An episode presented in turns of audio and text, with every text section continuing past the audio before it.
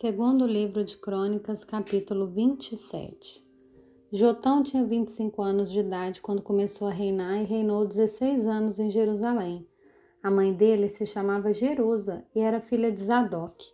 Fez o que era reto aos olhos do Senhor, segundo tudo o que Uzia, seu pai, havia feito, exceto que não entrou no templo do Senhor.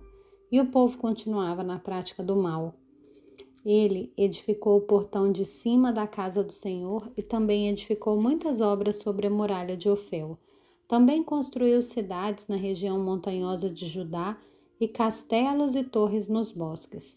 Ele também guerreou contra o rei dos filhos de Amon e os derrotou, de modo que os filhos de Amon naquele ano lhe deram três mil e quatrocentos quilos de prata, mil toneladas de trigo e mil toneladas de cevada e eles lhe trouxeram isso também no segundo e no terceiro ano.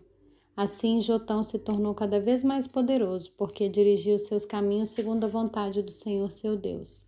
Quanto aos demais atos de Jotão, todas as suas guerras e empreendimentos, eis que está tudo escrito no livro da história dos reis de Israel e de Judá.